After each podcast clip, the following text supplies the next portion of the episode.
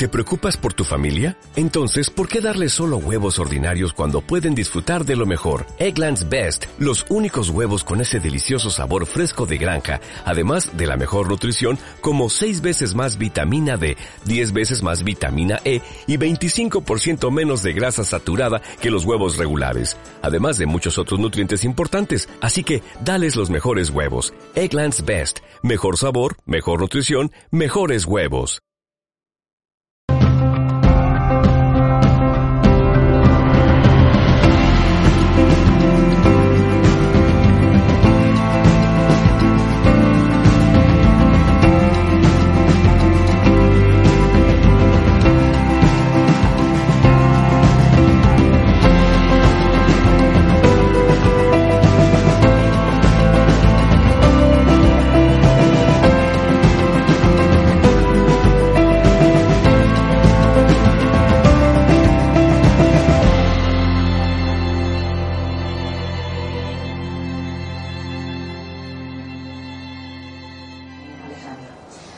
Alejandro ha estado involucrado en estos temas de contaminación lumínica nada más y nada menos que desde los años 90. Tiene una gran experiencia en el tema y ha contribuido con más de 100 artículos, muchos de ellos de una gran relevancia en el tema eh, precisamente que nos conlleva. Es el líder del proyecto Cities and Night.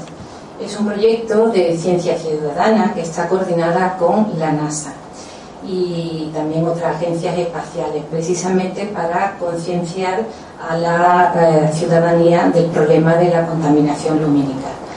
Realizó su doctorado en la Universidad Complutense de Madrid con el título Variación temporal, espacial y espectral de la contaminación lumínica y sus fuentes, metodología y resultados. Sí, ciertamente tengo que decir, y verdad, eh, Alejandro, que esta tesis era muy original porque eh, fuiste muy atrevido a la hora de, presentarla, ya que de este tema había realmente muy poco, ¿no? Y sobre todo en tesis doctorales quizás ninguna, y tú eres la primera. Como astrofísica en España, eh, yo creo que la primera de imágenes de satélite. Sí muy novedoso, como, como veis. Actualmente trabaja eh, como postdoc en el Instituto de Astrofísica de Andalucía, así que nos lo hemos traído para Andalucía desde Madrid y ahora está aquí con nosotros. Es asesor de la reciente oficina creada precisamente en el instituto, que es la Oficina de Calidad del Cielo, para preservar los cielos andaluces. Ha sido miembro activo de numerosos grupos de astronomía, aficionada, varios de ellos de Madrid, y también de CELSFOS, que es la Asociación contra la Contaminación Lumínica a nivel nacional. Y trabaja en el proyecto europeo Star for All, que tiene además mucho éxito y unas proyecciones muy interesantes y novedosas. En el 2014 recibió el premio Dark Sky Defender por su liderazgo precisamente en el proyecto City and Night de Ciencia Ciudadana. Yo, sin más, ya os dejo con él para que nos deslumbre con estos temas de contaminación lumínica y sobre todo que cree bueno, pues esa conciencia ciudadana por la que no solamente él, sino muchos que estamos en el tema metidos, estamos luchando para, para conseguir eh, recuperar esos cielos estrellados que se nos están yendo de la ciudad. Muchas gracias, Alejandro. A ti, Blanca. Bueno, yo no estoy acostumbrada a dar las charlas sentado, entonces, si nos importa, ¿se me oye bien? Vale. Bueno, este proyecto que os voy a enseñar es eh, principalmente para vosotros, porque es un proyecto de ciencia ciudadana. Muchas veces eh, lo que son los astrónomos profesionales trabaja, es un, trabajo bastante solitario, a veces en pequeños grupos, vamos a, observar los observatorios de La Palma, de Hawái, donde sea, y realmente eh, la cantidad de gente que contribuye a la ciencia es pequeña, ¿vale? Igual trabajas con igual 10 personas. Pero como astrónomos amateur, sabéis eh, sobre todo la gente que es más activa en la Sociedad Malagueña de Astronomía, que, eh, por ejemplo, si estamos estudiando meteoros o estamos estudiando otro tipo de, de eh, objetos, necesitamos miles de contribuciones para realmente poder hacer ciencia. Y los astrónomos amateur nunca hemos, nos hemos preocupado de llamar ciencia ciudadana a lo que hacíamos, porque llevamos haciéndolos eh, desde el origen de, la astronomía. Y ahora hay una cosa que está de moda llamada eh, ciencia ciudadana, pero que nosotros llevábamos haciendo ya mucho tiempo. Este proyecto es un proyecto de ciencia ciudadana porque es más bien no astronomía, porque no miramos para arriba, sino que miramos para abajo. Pero es muy importante para nosotros como astrónomos porque es una manera, es la manera más precisa actualmente de luchar contra la contaminación lumínica, que es una de las cosas que limita para nosotros lo que es la, observación, ¿no? Como bueno, bien sabéis, viviendo en una, una zona, una gran ciudad.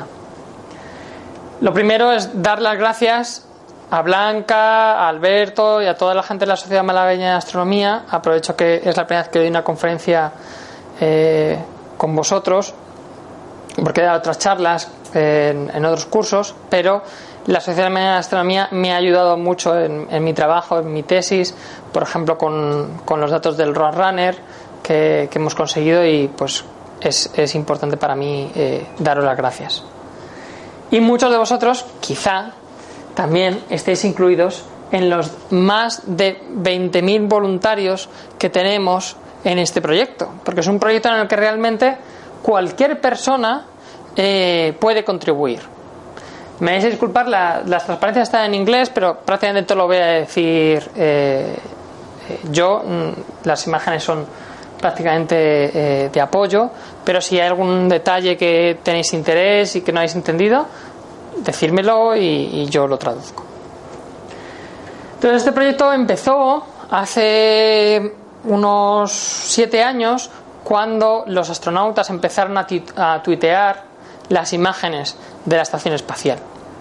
Nosotros ya trabajábamos en contaminación lumínica y alguna transparencia os pondré de cuando yo empecé pero eh, las imágenes eran en blanco y negro y de bastante baja resolución. Más o menos como esta. Y me diréis, Alex, pero yo no veo que sea en blanco y negro. Es, es azulito y amarillo. Ya, pero es que esta imagen no es una imagen real, es una interpretación artística y todas las imágenes como esta, como la que veis en informe semanal eh, de fondo, son interpretaciones artísticas de la imagen original, que es en blanco y negro.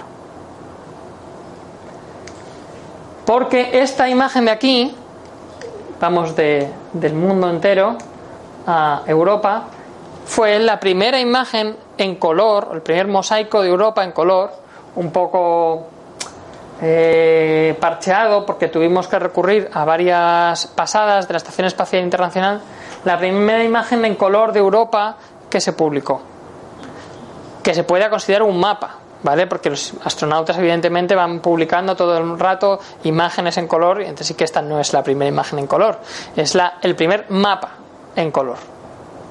Cuando digo mapa significa, quiere decir que realmente las proporciones que vemos en la imagen son reales, ¿vale? Y no es simplemente la imagen tal y como la toma el astronauta, que bueno, pues está muy distorsionada por el objetivo que está utilizando, porque está muy sesgada y demás.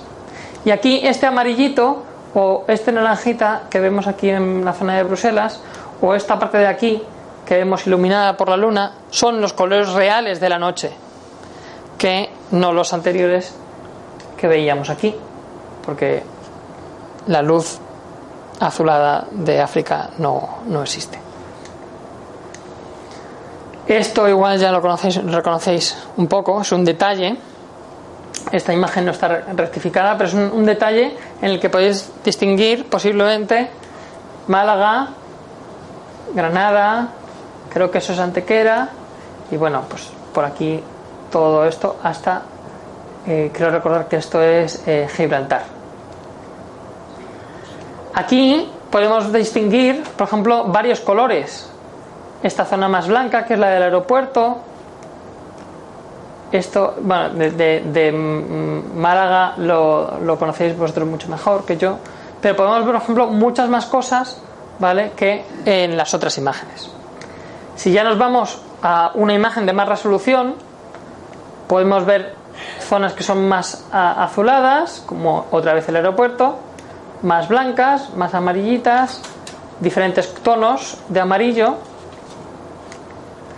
Y ya si hacemos más de una aún, incluso creo recordar que esta parte fue una parte que hicieron de cerca de la, Alcazaba, que probaron unos LEDs y está así como blanquita.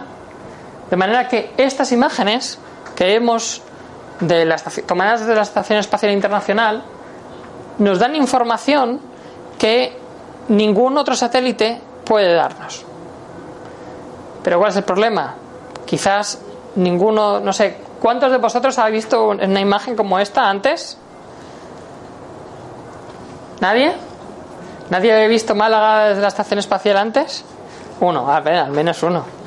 Bueno, sí, porque estas fotos las tenemos publicadas en la página web del proyecto. No, no, la, no la guardamos para nosotros. Pero muchos de vosotros no la habéis visto.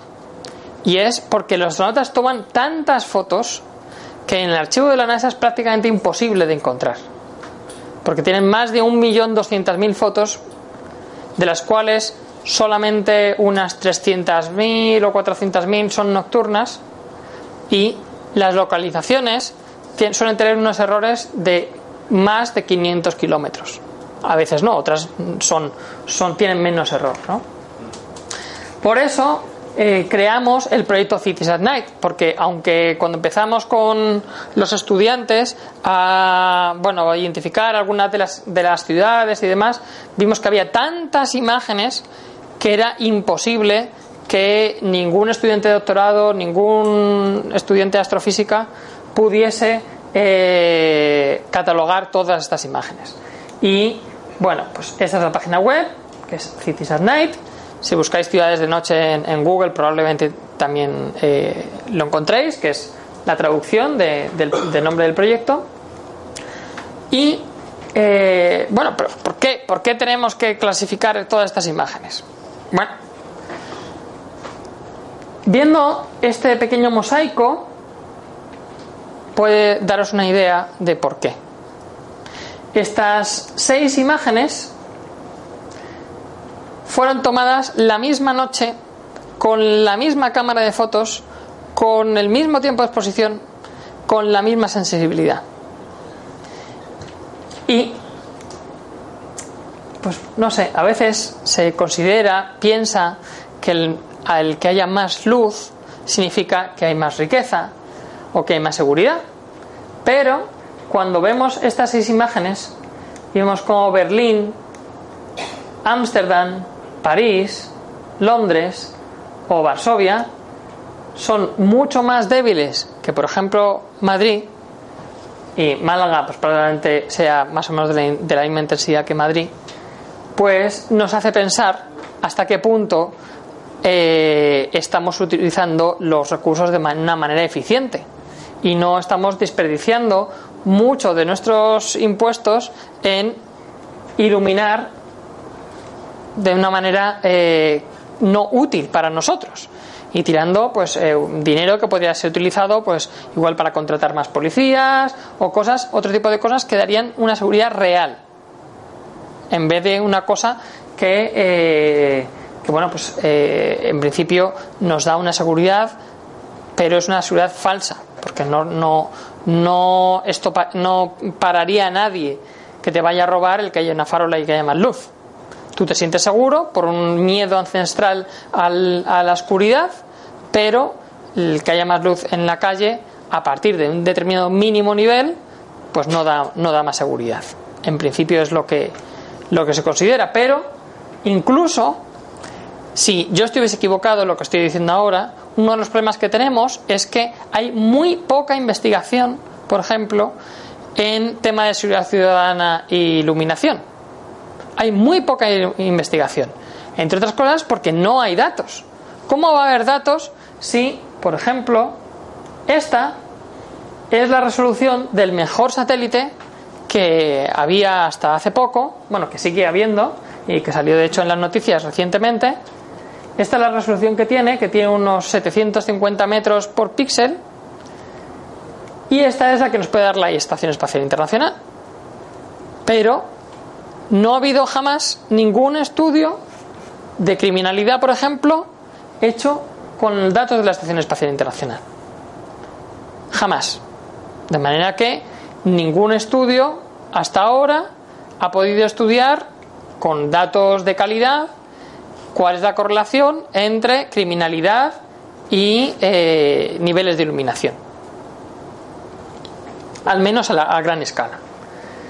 Entonces, además, eh, las fotos que toman los astronautas tienen una ventaja, y es que la ISS tiene una órbita bastante baja, de manera que toma, mm, da muchas vueltas a la Tierra en, pocos minutos. Creo que es como 40, cada 45 minutos da una vuelta a la Tierra. Eso significa que los astronautas pueden tomar fotos prácticamente a cualquier hora del día de un determinado lugar. En cambio, este satélite, el, el BIRS o el DMSP, que era el antiguo, eh, tomaba siempre las fotos a la misma hora. Es un, tipo de satélite que tiene una, órbita eh, que se llama, creo, solar, que prácticamente, por ejemplo, este toma las imágenes siempre a la una y media de la noche. De manera que solo tenemos datos de a la una y media de la noche.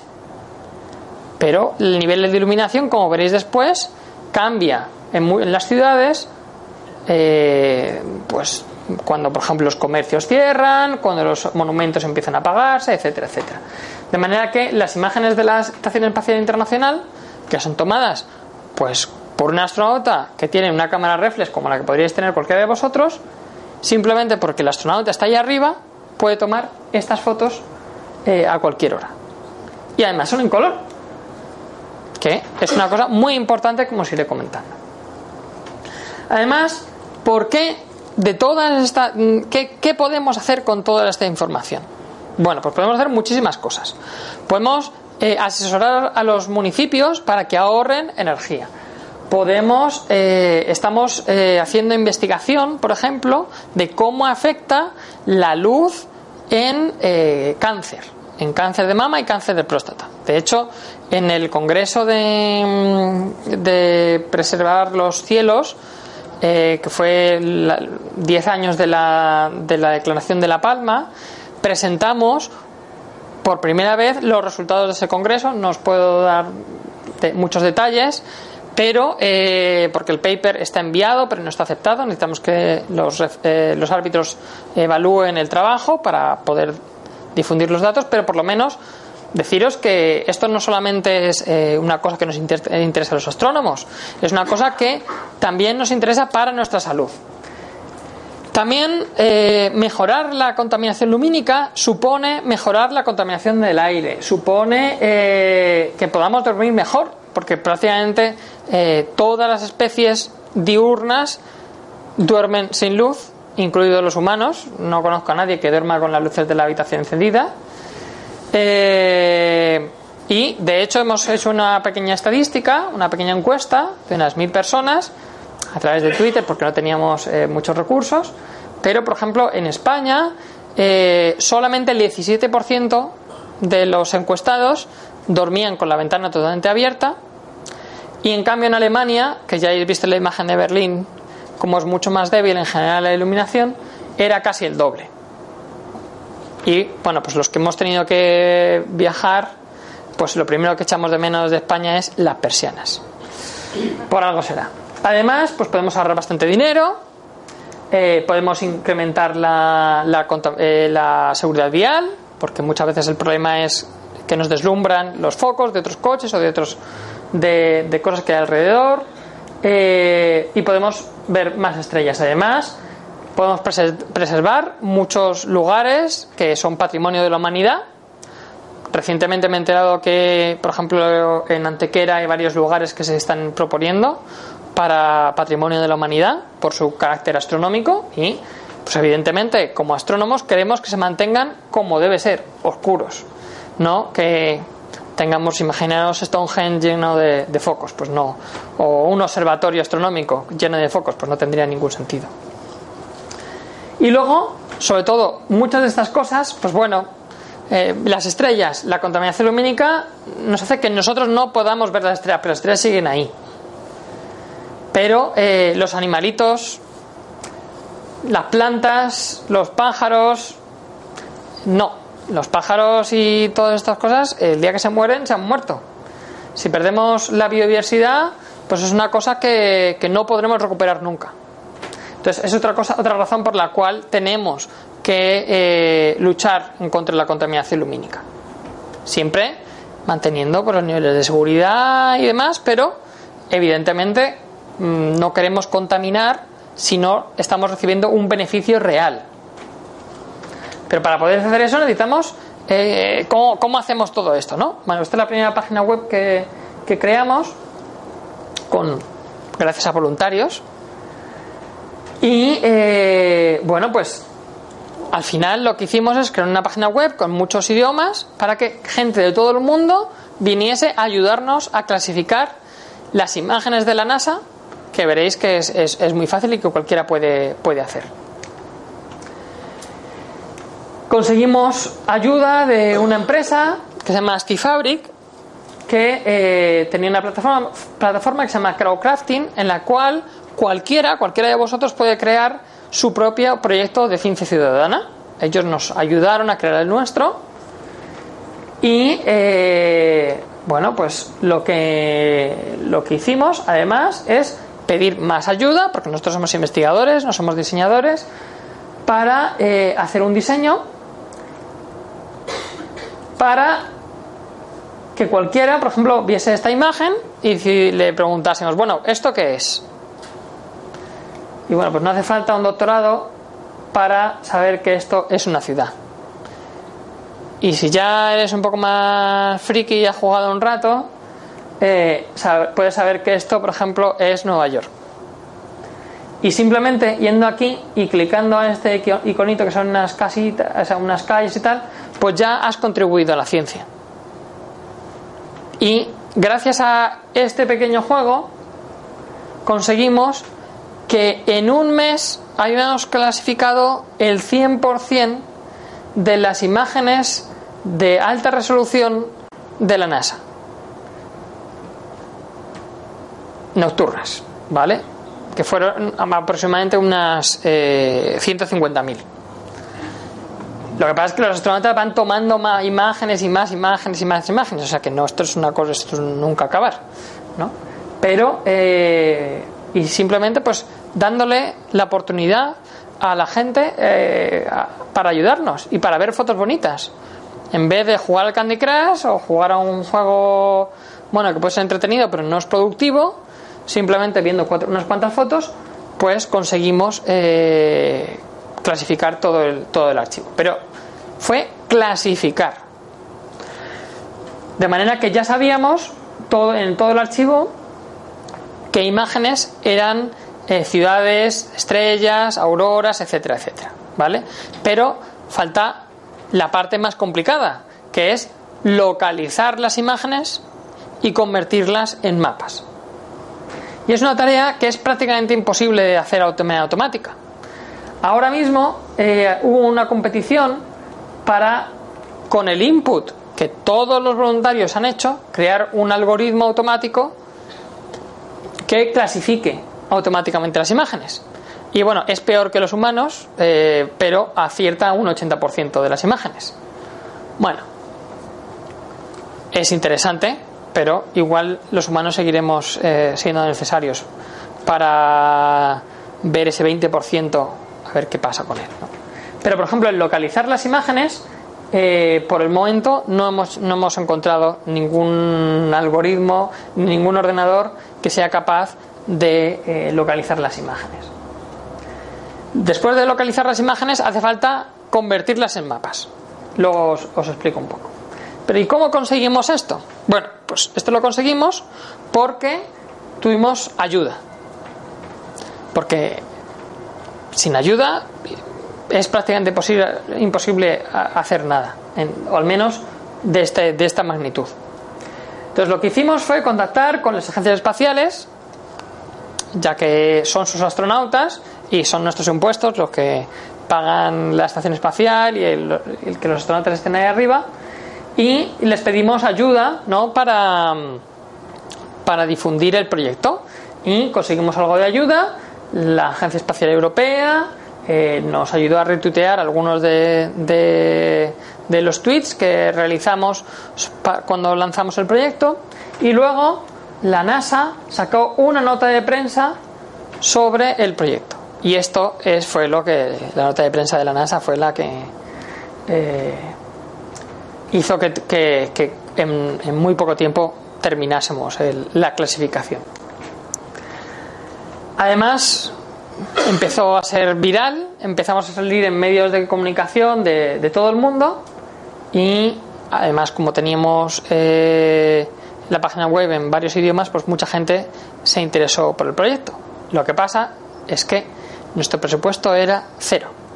Todo lo que habíamos hecho hasta ese momento había sido por voluntarios, incluido el que habla, porque en ese momento estaba haciendo la tesis y sin beca.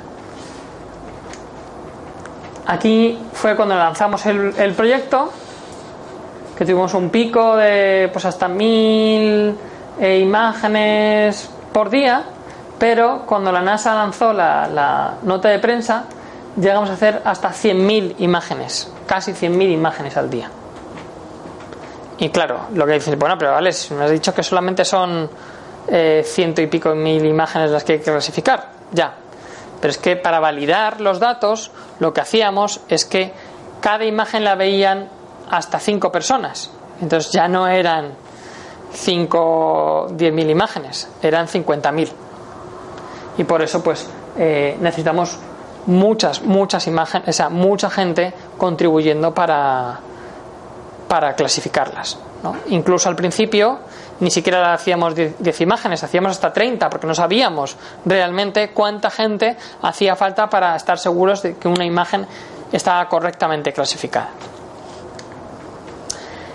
Y bueno, pues nos dieron el, premio de, del, del IDA, de la International Dark Sky Association. Bueno, me lo dieron a mí, pero realmente era el proyecto. O sea, me lo dieron a mí porque tenían que darse una persona, pero nada más. Y bueno, ¿cuáles son los resultados más o menos hasta ahora? Bueno, pues eh, 130.000 imágenes. Bueno, esto está un poco desactualizado, ¿vale? Eh, 130.000 imágenes son las que clasificamos en la primera en la primera oleada. Ahora ya son como unas 190.000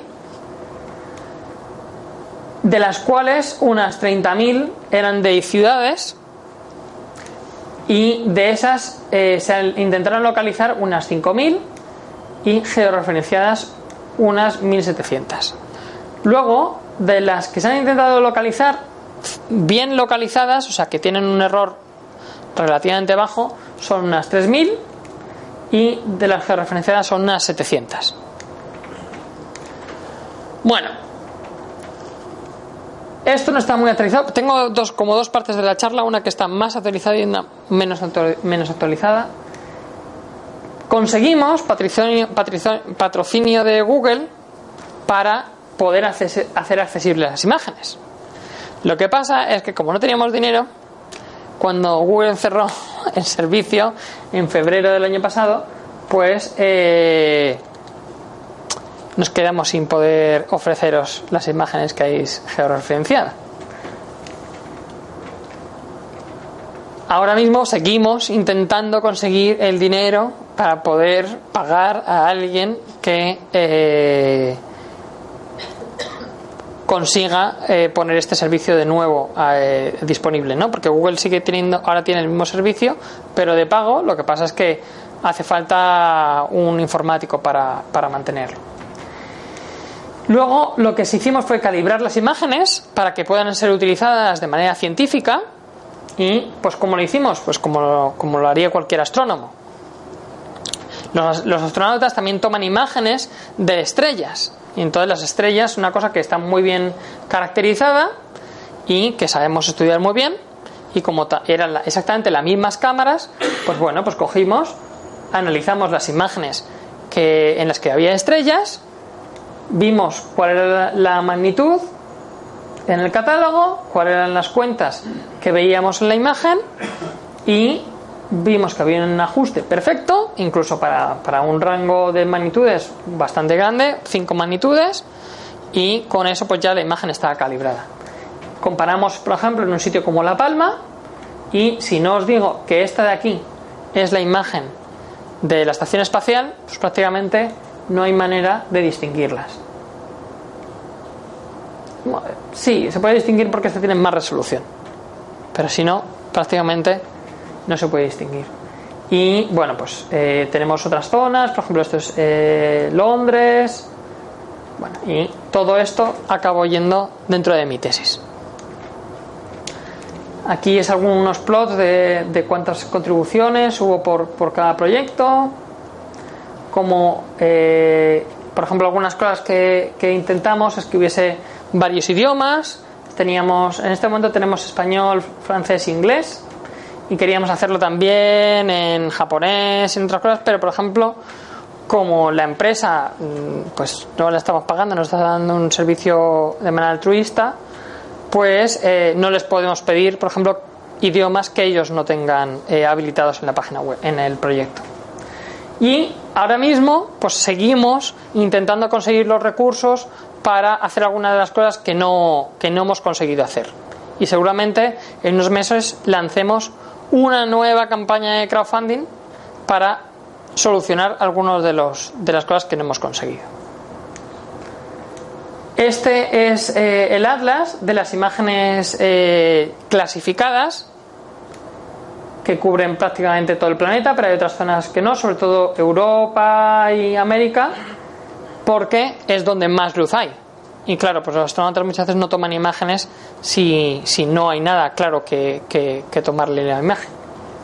Pero estas son las imágenes de alta resolución, ¿vale? Luego están los time lapse, que son de baja resolución, en los que ahí, por ejemplo, te habría mucho más zona de la Tierra cubierta.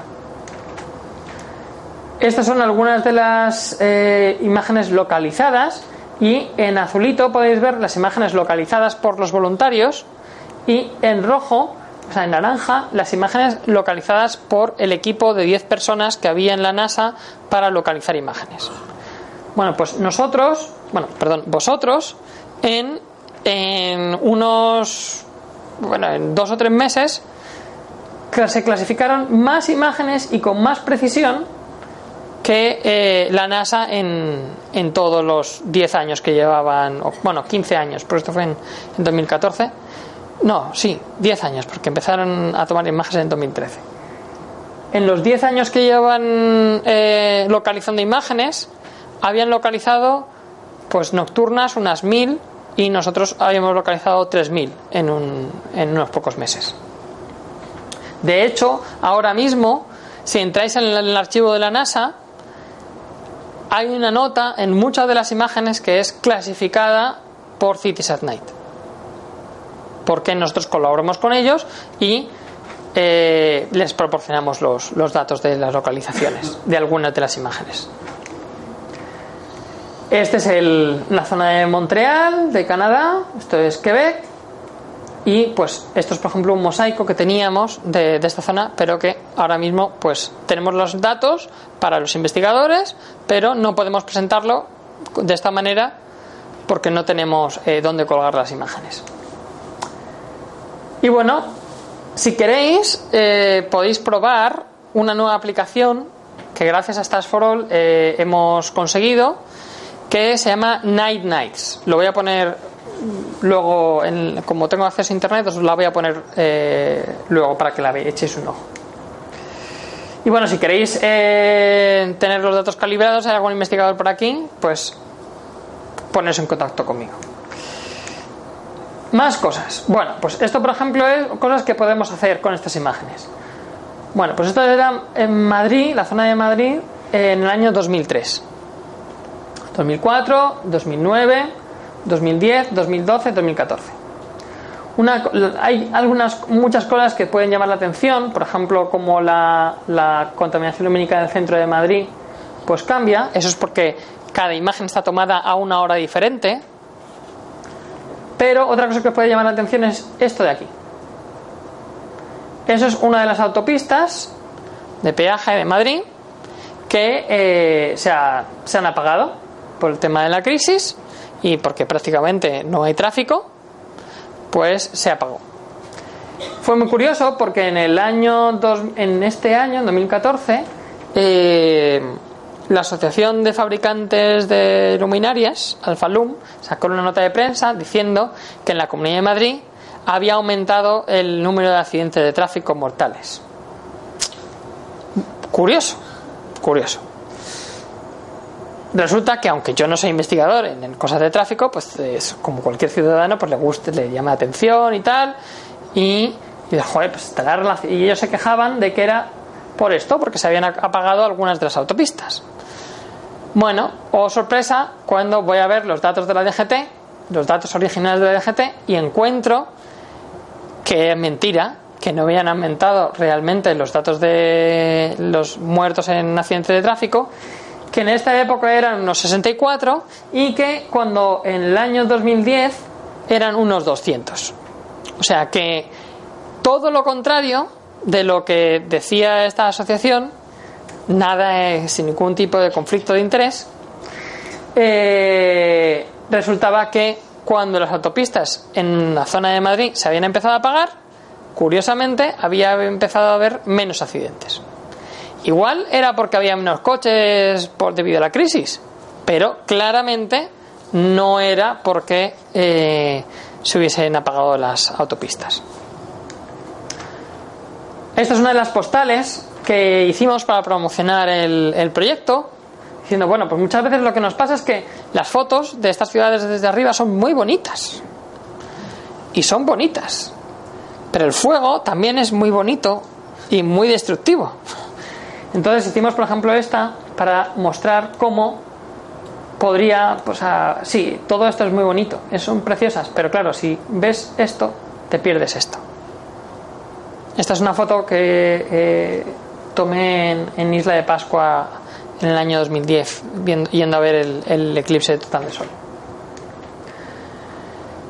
Este mosaico de nueve imágenes tomadas diferentes días a diferentes horas nos hace, por ejemplo, nos ayuda a ver cómo las ciudades se van a dormir y cómo muchas veces lo que es la iluminación en las calles no nos damos cuenta y es porque es más o menos constante, pero eh, lo que es el alumbrado ornamental sí que se va disminuyendo, pero por ejemplo, todos estos puntos brillantes que veis aquí son lugares que en Madrid están incumpliendo la ley. Porque en la ciudad de Madrid hay una ley, hay una ordenanza municipal que indica que todo los, el ornamental tiene que estar apagado a partir de la una, de la una, mañana, de la una de la mañana. Y esta foto es de las 3 de la mañana. Y pues aquí no tengo ningún problema porque como no estamos en Madrid, eh, os puedo contar como, por ejemplo, este punto rojo de aquí es un centro cultural del ayuntamiento. O sea que el primero que incumple la normativa, a veces el propio, el propio eh, entidad que ha creado la normativa. Otra de las postales que, que creamos para, para promocionar el proyecto. Otra dándole un poco la vuelta ¿no? a la famosa frase. Y un poco pues también como eh, pensando en, en, como muchas veces no la astrología dice que las, intentas pedirle cosas a las estrellas es un poco difícil que las estrellas puedan hacer algo por ti pero lo que desde luego tú puedes hacer es eh, ayudar no directamente a las estrellas pero a todos a que podamos ver las estrellas y por ejemplo, estas fotos de Madrid también podéis ver todo este halo de luz en contraste con lo negro que es el suelo y es por pues, toda la contaminación lumínica y no lumínica que hay en la zona de Madrid. Otra de las postales, pues diciendo, bueno, pues cómo es el cielo, bueno, esto es eh, artístico, ¿vale? ¿Cómo sería eh, San Francisco del satélite en esa época? Y eh, bueno, pues en Berlín, en Shanghái, Valencia, y cómo es el cielo desde, bueno, cómo sería la isla de Pascua desde el cielo y cómo es, eh, este sería el cielo desde cualquiera de estas ciudades y este es el cielo desde la isla de Pascua y desde cualquier otro lugar del mundo en ese año. Y es que prácticamente en 200 años nos hemos, hemos destruido prácticamente el, patrimonio eh, que teníamos. La foto que os he enseñado antes. Y bueno, esta es la segunda parte de la charla, que voy a ir un poquito rápido, que tengo demasiado tiempo, es, y bueno, ¿cómo he acabado yo haciendo esto? Bueno, pues mm, gracias en parte a una conferencia que hubo hace 10 años, en el año 2007, que fue la conferencia Starlight, que fue la primera vez que, eh, siendo todavía estudiante, eh, pude dar una charla en un congreso para explicar bueno, cómo podíamos estudiar la contaminación lumínica desde eh, las imágenes de satélite. Desde entonces, la cantidad de publicaciones que ha habido usando imágenes de satélite nocturnas ha explotado.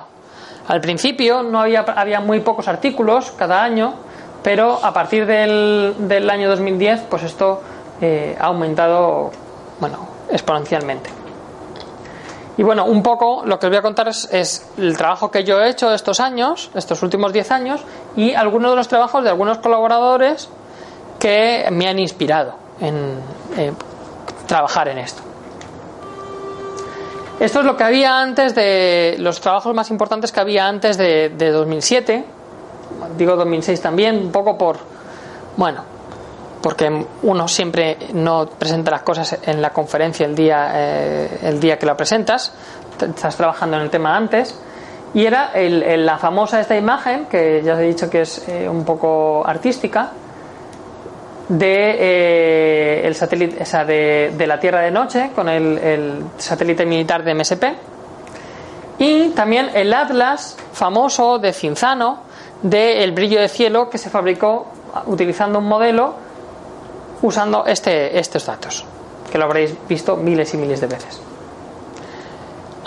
y había muy, muy, muy pocos otros eh, eh, trabajos antes de esa fecha, antes de esta conferencia. Un trabajo que hizo Andreas Hegen, que es eh, director del planetario de Osnabrück, fue comparar cómo había evolucionado en cinco años usando este satélite. Veía, por ejemplo, que algunas zonas de Alemania y de, Italia habían crecido, pero eh, bueno, pues no había muchos, muchos trabajos. Uy, esto lo había cambiado yo, no sé por qué. Bueno, yo el, trabajo que, hice, que le fue estudiar, lo tengo un poco más delante, aquí, estudiar, porque claro, en las imágenes de satélite muchas veces nos da la impresión de que España está relativamente a oscuras y que tenemos un buen cielo. Y es verdad. Hay zonas de España que tienen muy buenos cielos, Andalucía, por ejemplo. Pero principalmente no se debe a que lo estemos haciendo bien. Se debe a una cuestión demográfica. Se, se debe a que la densidad de población por kilómetro cuadrado construido es altísima. Es la más alta de la Unión Europea. De manera que eh, vivimos en España muy, muy concentrados en las zonas que están construidas. De manera que la población, por ejemplo, de Málaga, la provincia de Málaga, pues está prácticamente toda en la costa, en muy pocos kilómetros. En cambio, en otros países, por ejemplo en Holanda, la densidad de población es, es pues, igual, o sea, más o menos la mitad. Pero además había, bueno, pues lo que encontramos es que había una, relación entre la, el área iluminada que veíamos en el satélite con la densidad de población eh, por kilómetro cuadrado.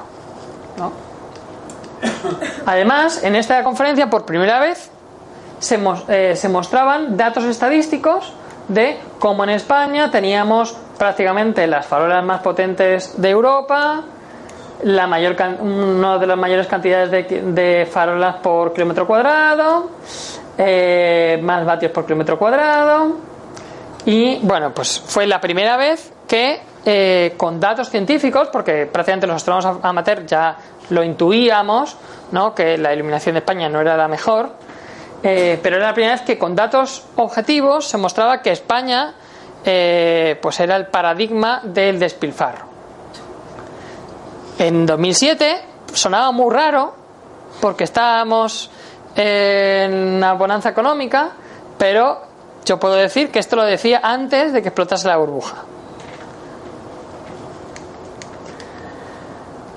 En esa misma conferencia se mostró este, este bueno, no en la conferencia, pero en el, en el libro de la conferencia se mostró este plot, que era la primera vez que se, se intentaba eh, juntar varios imagen, varias imágenes de este satélite, porque este satélite tenía un problema y es que estaba muy saturado las imágenes, no eh, tenía muy baja resolución, 5 kilómetros por píxel y tal. Entonces era muy difícil comparar unas imágenes con otras. Pero Fabio Falci, eh, lo había intentado ya, aunque el pobre hombre, como es profesor de instituto, no es, o sea, es investigador, pero ah, eh, lo que se, de lo que come, de lo que eh, no es del gobierno que te da un sueldo como a mí para ser investigador, sino que es profesor de instituto, pues no tiene el hombre no tiene mucho tiempo y aunque estaba haciendo su investigación, no había llegado a una conclusión, pero publicó este resultado preliminar mostrando cómo más o menos si era posible eh, corregir la intensidad de estos satélites, ¿no? para poder ver una evolución. Yo seguí investigando en todo este tema y, por ejemplo, yo me preguntaba, bueno, ¿y esta distancia de aquí a aquí y de Holanda a aquí no tendrá algo que ver con cómo de mal lo hacemos en España? Y, oh, sorpresa, pues sí, la, los residuos, o sea, esta distancia a, la línea eh, media, pudimos ver que, curiosamente, pues efectivamente, a más potencia por farola, pues más lejos estaba eh, la posición del país respecto a la línea general que bueno, los errores son muy, muy grandes, ya os he contado que este satélite pues tiene muchos problemas, pero bueno, es una cosa de perogrullo, pero es una manera de decir, bueno, con las imágenes de satélite se puede saber cómo de mal estamos haciéndolo en, en un determinado país.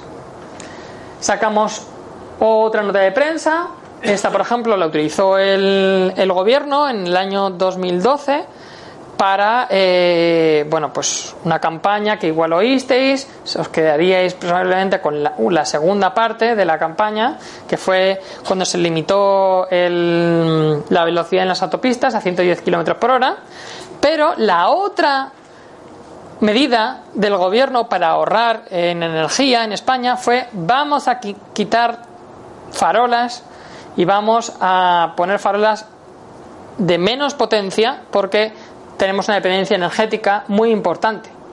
Y en este año fue cuando yo no lo podía creer, pero lo tenemos colgado en YouTube. El vicepresidente del gobierno dijo en rueda de prensa que España era el país con más contaminación lumínica de Europa. Yo me puse en contacto con el vicepresidente, así que la probabilidad de que usasen nuestros datos es muy alta, aunque no tengo la prueba fehaciente. Hicimos eh, este mapa, que fue el, primer mapa en color. Aquí, por ejemplo, podéis ver cómo es eh, en blanco y negro, cómo es en color, pero esto fue pues, un pequeño test, una pequeña prueba. Otro trabajo que me inspiró fue este mapa de, Berlín, en blanco y negro, hecho por, por avión. Esta es una en la misma zona, esta zona, pero con el satélite de MSP, que era lo que mejor que había en esta época. Podéis, bueno, podéis imaginar la, la diferencia. Luego, en esa época, hasta el año 2013, yo conseguí una beca de doctorado en esa época contaminación investigación en contaminación lumínica prácticamente no había no había nadie y fui a, a, este congreso a presentar algo que había presentado ya en el Congreso Estatal de Astronomía, como astrónomo amateur. y pues llevé mi, mi, charla, la charla que había presentado allí, a este otro congreso y resulta que en este congreso me ofrecieron eh, un postdoc y una estancia postdoctoral en, en Berlín. Yo estaba trabajando con mis galaxias y tal, y aún no había conseguido publicar ningún artículo en Galaxias, había tenido mucha, muy mala suerte con el tiempo en La Palma, entonces, pues después de cuatro años trabajando con mis Galaxias y tal, no conseguir ningún, publicar ningún artículo y que llegas a un congreso haciendo lo que tú haces como amateur en investigación de contaminación lumínica y te ofrezcan eso, pues hizo que me que cambiara de opinión y cambiase las galaxias por eh, las ciudades. Me fui a trabajar a Berlín durante tres meses, fui a otro congreso y entré a formar parte de la eh, Red LONE, que es la Red Europea de Contaminación Lumínica. Allí una de las cosas que también se presentaron fue este mapa de Birmingham, mirad la resolución, eh, tomado con avión y esta vez en color. Pero ¿qué pasa? Que eh, James Hell, mm, al cambiar las presentaciones, no se he perdido aquí la referencia, es biólogo, no es astrofísico. Y pues metieron un poco la pata en la calibración de las imágenes. Entonces, eh, lo bueno es que en contaminación lumínica somos tan pocos que prácticamente eh, colaboramos todos con todos, no hay la rivalidad que hay en otras áreas de investigación. Y, por ejemplo, pues ahora estamos trabajando en, calibrar bien estas, este vuelo. Con Jaime Zamorano, eh, usando el Roadrunner, que contactamos con Blanca y la gente de, de la Sociedad Malagueña Astronomía, tomamos medidas con el SQM en toda la Comunidad de Madrid nosotros ya habíamos presentado un pequeño mapa el año 2010, pero eh, con más y más datos conseguimos ver cómo había una relación entre lo que veía el satélite y lo que medíamos nosotros desde Tierra. Una relación bastante buena. Lo que pasa es que ya he visto la, la forma difusita de la imagen de satélite. Entonces, eh, había gente que pensaba que eso era simplemente un artefacto del satélite. Nosotros, en cambio, decíamos que no, que era real, que lo que estábamos viendo era la luz que se mandaba en horizontal, rebotaba en la atmósfera y se mandaba para arriba. Hubo un poco de discusión y bueno, pues seguimos investigando. Lo que presenté en el CEA y presenté en este congreso fue esto fue coger los datos del satélite e intentar recuperar los datos de consumo eléctrico en España. En uno de los congresos que había ido antes, eh, habíamos publicado algunos de estos datos. Habíamos publicado estos datos que son los datos oficiales del Ministerio de Industria. Y veis una cosa un poco rara, ¿no? Pasaba que aquí en el año 90 y, no, 86 aproximadamente, de repente había dejado de haber eh, aumentar el consumo eléctrico en España. Y de repente aquí empezó a subir otra vez. Ya había algunos datos que decían que esto probablemente es que estaba mal. Nosotros lo publicamos, que pensábamos que estaba mal, porque en el año 2008 ya habíamos encontrado que, por ejemplo, toda la Comunidad de Madrid, según el Ministerio de Industria, consumía menos electricidad que solo el Ayuntamiento de Madrid, que era un poco difícil. Entonces, eh, investigamos un poquito más, el Ministerio corrigió sus datos, publicó este dato, lo analizamos, verificamos que había algunos datos que incluso en este punto no estaban bien, usamos, calibramos las imágenes usando por ejemplo la ciudad de Ávila, que la, la provincia de Ávila, que no tenía cosas raras, ¿vale? Usamos esa provincia como referencia, hacemos un ajuste, corregimos los, los hicimos la intercalibración y, oh, sorpresa, por ejemplo, en esta que es la provincia de Salamanca, que en el año 92 todavía tenía unos datos coherentes, el satélite nos daba perfectamente donde debía, y cuando vuelve el ministerio a corregir los datos nos vuelve a dar donde debía. Y pudimos recuperar más o menos, tienen unos errores, cuál ha sido la evolución del alumbrado público en España. Y más o menos, pues os la podéis imaginar. subir, subir, subir, subir, subir, hasta más o menos eh, cuando explota la, la, burbuja, que aquí este empieza a pararse. Estos son los, ajustes para, para los satélites y demás. Otra conferencia, y resulta que encontramos, o sea, hubo gente que intentó también intercalibrar los satélites y tal, por ejemplo, utilizando la, la, isla de Sicilia, como si la isla de Sicilia no hubiese cambiado en 20 años su iluminación.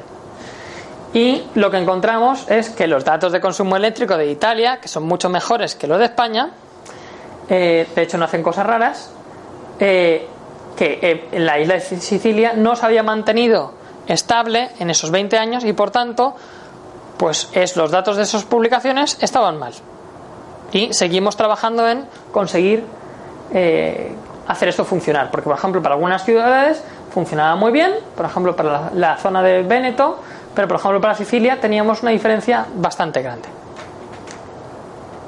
Otro, otro colaborador hizo algo parecido a lo que habíamos hecho nosotros, de manera totalmente independiente, y sacó, por ejemplo, cómo había variado en toda Europa por países.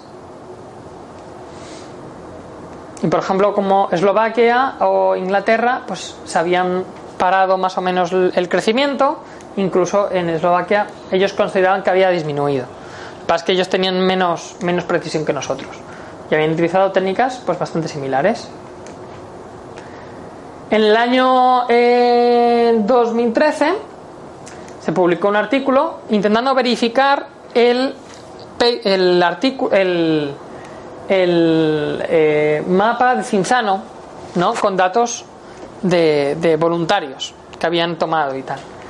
Y les daba que sí, que se ajustaba bastante bien, pero que también la imagen sin procesar también se ajustaba muy bien a los datos. Pero era lo mismo que habíamos dicho nosotros unos años antes con el DMSP. Empezamos a colaborar, esto lo escribió Chris Kiva y nosotros, yo empecé a colaborar con Chris Kiva y sacamos este paper en el que publicamos las seis imágenes de la ISS, también con el, un nuevo satélite que había salido, que es el BIRS, que es el que ha salido de la nota de prensa estos días. Y, por ejemplo, una de las cosas que vimos es que Alemania era sustancialmente más oscura que, Estados Unidos. Pero vamos, esto es más o menos lo mismo que os he enseñado ya para toda la Unión Europea y veíamos ahí España ahí arriba del todo. Pero una de las cosas, por ejemplo, ha salido en, esta, en, un artículo en, online de National Geographic es, eh, esta semana es cómo en Europa hemos disminuido en la intensidad según este satélite. Pero ¿qué pasa? Que este satélite es daltónico y no ve colores. ¿Y qué pasa? Que si no ves colores, puede que lo que haya pasado es que te hayan cambiado la iluminación a LED, como pasó en Milán, o ha pasado en Madrid, o está pasando en muchos sitios, y dependiendo del tipo de LED que te hayan puesto, pues en el satélite igual sale el 50% de la intensidad. Porque esto de aquí son más o menos los colores de los LEDs y estos son más o menos los colores del sodio. Además, hemos publicado recientemente que hay un pequeño problema con, con, el SQM, nuestro amado SQM, y es que también es daltónico, no ve colores y también cuando tomamos medidas podemos, si nos han si es todo sodio, pues no hay ningún problema. Pero como nos hayan cambiado el color, pues podemos cometer un error de hasta una magnitud, dependiendo de, de cuál es la fuente dominante de iluminación. Esto ya os lo he contado. Esto también os lo he contado. Y bueno, en el año 2015, bueno, ya está a punto de acabar, en el año 2015 eh, presenté mi tesis. Y en mi tesis una de las cosas que había es esta imagen de alto rango dinámico que usamos eh, hicimos combinando varias imágenes de varios tiempos de exposición en los que podéis ver que el halo es real. Como nosotros decíamos en, ya en el año 2013 eh, y evidentemente, pues gracias a los datos que tomamos con el SQM y el Roadrunner, eh, tomamos, eh, pudimos comparar las imágenes de la estación espacial con, eh, o del halo que veis aquí alrededor de Madrid, con los datos de SQM y ver que realmente con las imágenes podemos medir el brillo de cielo directamente en todo el área. También una de las cosas que hicimos fue un mapa en color, esta vez de Berlín, un paper usando los datos de, del SQM, de cómo los modelos de, de propagación eh, funcionaban o no funcionaban. Y ahora mismo tenemos una nueva aplicación, gracias a Stars for All, para clasificar imágenes, pero seguimos teniendo otras dos aplicaciones que son las más interesantes, para las cuales no tenemos recursos y tampoco tenemos recursos para publicar las imágenes. Por eso igual hacemos un crowdfunding o bueno, ya veremos qué hacemos. Estamos buscando más colaboradores. Presentamos algunos de estos resultados en, el congreso de la IAU y la IAU sacó una nota de prensa y fuimos portada de los proceedings y esto es Milán cómo cambió de 2012 a 2015 y cómo eh, en una charla que dio mi, compañera Ariadna eh, se presentaban estos primeros resultados que os he contado de, relación entre cáncer de mama y cáncer de próstata con el índice de supresión de la melatonina que está muy relacionado con cómo de azules son eh, las ciudades. Bueno, pues también fuimos los primeros en detectar cómo en sitios donde no se cambia a LEDs, que se cambia a algo que es también tipo sodio o LEDs ámbar, cuando digo LEDs, de manera despectiva, es LEDs azulados. Hay unos LEDs muy buenos, que son los LEDs ámbar o LEDs muy, muy, muy cálidos, eh, que, eran los que pusieron en esta zona del Ebro, y pudimos ver cómo, por ejemplo, bajaban hasta el 50% de, de contaminación lumínica. Y con los datos que tomamos gracias al Roadrunner, entre otras cosas, contribuimos al nuevo atlas de brillo de cielo, que fue eh, la décima, la está entre las 10 noticias científicas más importantes del año pasado y eh, la tercera más importante en ciencias físicas. ¿Vale? Solamente superada por las ondas gravitacionales y eh, por el descubrimiento de algún planeta extrasolar, que ahora no me acuerdo cuál es, si es. Eh, puede que fuese el de eh, Alfa eh, Próxima B, pero no me acuerdo. Y para el año, a partir de septiembre, hemos conseguido, yo voy a empezar a colaborar con la Universidad de Exeter para hacer explotación científica de todos estos datos ya tenemos, utilizando las imágenes de media resolución, este es el y alta resolución, este es el, estado actual del mapa de Europa, en el cual estas son las que yo he hecho eh, a mano en una semana y estas son las que han clasificado los voluntarios. Pero claro, aquí igual en la zona de Madrid hay 20 imágenes. De manera que vamos a combinar las de media resolución porque queremos cubrir la mayor cantidad de área posible para poder, por ejemplo, hacer un estudio de cáncer de mama, pero en vez de con mil casos que tenemos para España, pues 100.000 que hay para eh, Inglaterra. Y para que os una idea, estas son las comparaciones de una zona de Alemania, Düsseldorf, la resolución que hay con el satélite mejor actual. Un poco más detalle del aeropuerto pero a veces decimos, bueno, pero es que los mapas tienen mucha más resolución. Igual usando mapas podíamos eh, tener mucho más detalle.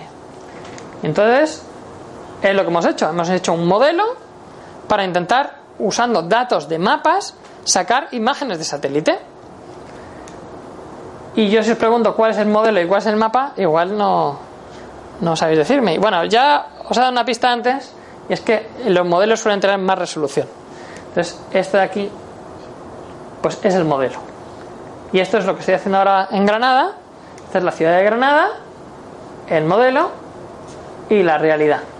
El modelo todavía no se ajusta perfectamente a la realidad, pero por ejemplo es porque las, las farolas de Granada son más amarillitas que las que tenemos aquí y además son mucho más intensas que la zona de calibración que hemos utilizado. De manera que claramente Granada es mucho más brillante de lo que debería eh, si utilizasen el nivel de iluminación normal de los pueblos de alrededor de Granada. Pero lo bueno del modelo es que es 3D y que no solamente podemos calibrarlo y verlo desde arriba, sino que además podemos tumbarlo y ver, mirar desde cualquier parte. Por ejemplo, esta zona de aquí se supone que es la Alhambra. Y bueno, pues las fotos que habéis visto son de, los créditos son de la NASA, las del blanco y negro son del NOAA y los demás es créditos de, los voluntarios de, de Citizen Night. Y bueno, si tenéis cualquier pregunta, aquí estoy para vosotros.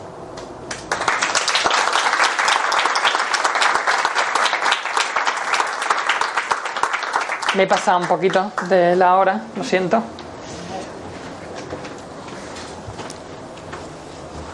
Gracias Alejandro por exponernos estas novedades. Realmente es un trabajo excepcional y muy novedoso. Eh, ¿Alguna pregunta del público?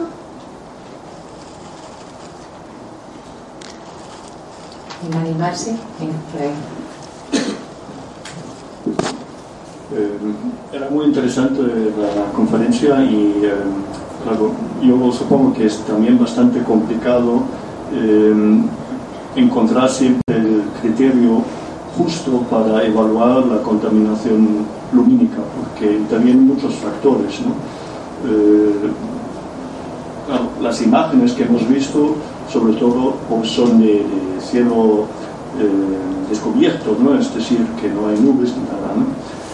Eso es un factor, simplemente la, climatología, ¿no? es decir, en, el momento, y por otro lado también la contaminación em, en el propio aire, es decir, cuántas partículas hay en suspensión, em, que, esto sería, creo, también interesante tenerlo en cuenta em, en, los, en los estudios. Y no sé si ya hay cosas en esta dirección o bueno, en general, las imágenes que, o sea, muchos de los estudios que se hacían hasta hace, pues eso, cinco años, era solamente eh, por astrónomos. Entonces, solo se consideraba la contaminación lumínica eh, cuando está despejado. Y para los astrónomos es cuando es importante. Pero para la biodiversidad es mucho más importante cuando está nublado porque eh, las nubes reflejan la luz hacia abajo y entonces hace que se aumente la iluminación de los ecosistemas, bueno, pues igual un factor 10 o un factor 100, dependiendo del lugar. Entonces, eh, nosotros, por ejemplo, en algunas de las investigaciones estamos teniendo en cuenta también ahora la, la cobertura nubosa.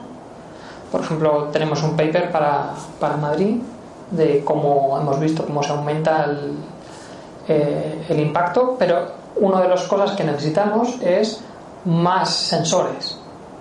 ¿Vale? Por ahora mismo, pues por ejemplo, tenemos el, mapa que, que, os puedo enseñar, por ejemplo, de Madrid, es cuando está despejado. Pero claro, cuando está nublado es mucho más complicado, las nubes se van moviendo, son muy uniformes. Sería ideal, por ejemplo, eh, que estábamos antes hablando, eh, bueno, si todos pudiésemos tener un sensor en el coche eh, midiendo a cualquier hora, esté nublado o esté medio despejado o lo que sea, pues sería muy interesante porque podríamos hacer este tipo de mapas cuando está despejado y cuando está nublado. Porque el, efecto de las nubes puede ser pues que te deje el cielo igual de intenso si estás en un sitio muy oscuro o incluso que te haga el cielo más oscuro que cuando está despejado. Por ejemplo, ese es un indicador muy bueno de que la contaminación lumínica es, baja. También una de las cosas que hacen las nubes es que la contaminación lumínica es mucho más local, no llega tan lejos. Y por ejemplo, pues seguro que cuando está nublado en Málaga y no está nublado en Antequera o demás, pues la calidad del cielo pues subirá, mucho. Luego, sobre las partículas del aire, eh, es muy interesante y de hecho ya hay gente que está utilizando las imágenes de satélite para estudiar la cantidad de partículas del aire que hay. O sea, es al revés. Utilizan la contaminación lumínica para eh, ver cómo es la contaminación del aire. Lo que pasa es que ya hay un paper que no para las partículas, pero para los óxidos de nitrógeno, hay una relación ya que los óxidos de nitrógeno, que es lo que genera los, motores diésel principalmente, se produce esa reacción química, solo se produce cuando hay luz y se mantienen en la, en la atmósfera mientras hay luz. Cuando deja de haber luz, empieza a haber una reacción química inversa que convierte ese óxido de nitrógeno en nitratos, que es un fertilizante. O sea que si no hubiese luz en las ciudades, eh, por la noche, pues se haría esta reacción química mucho más rápida. Lo que consideran algunos investigadores que este, esta contribución de que la luz de las ciudades haga que haya más contaminación del aire en dióxido de nitrógeno solamente es el 3%, que es muy baja.